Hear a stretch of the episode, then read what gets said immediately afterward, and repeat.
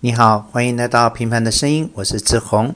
那今天我们继续回到《老残游记》第一回，今天我们第四讲讲到了啊、老残呢分析说为什么这艘船啊、会导致后面这个结果呢？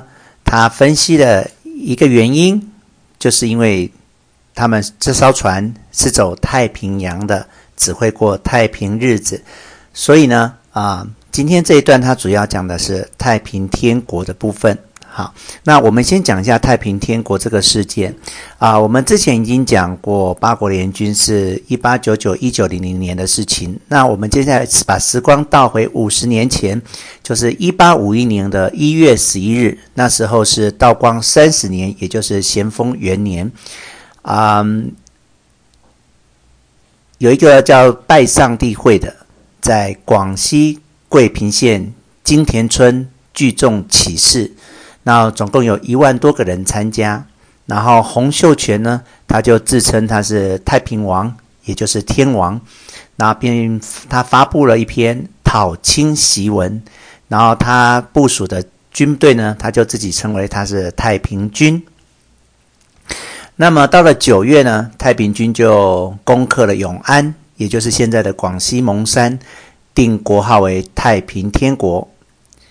到了一八五三年，也就是咸丰三年的三月呢，啊，他们就从广西一路往上打，打到了南京，然后把南京定为都城，改称天津。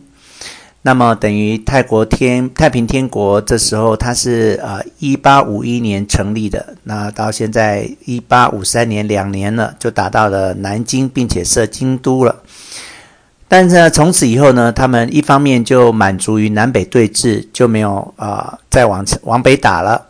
那一方面呢，接下来他们太平天国本身啊、因为很多权力斗争，就产生了严重的内讧，所以啊。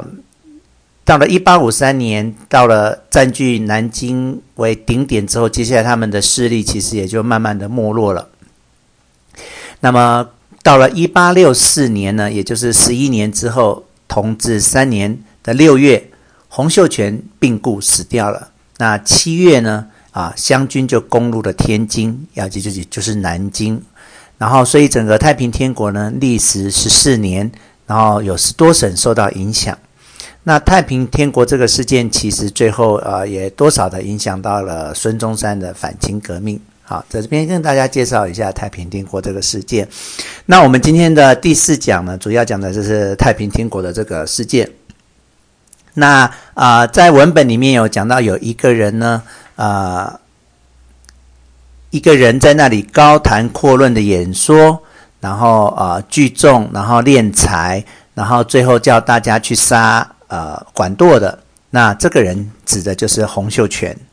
今天的内容大概是这样。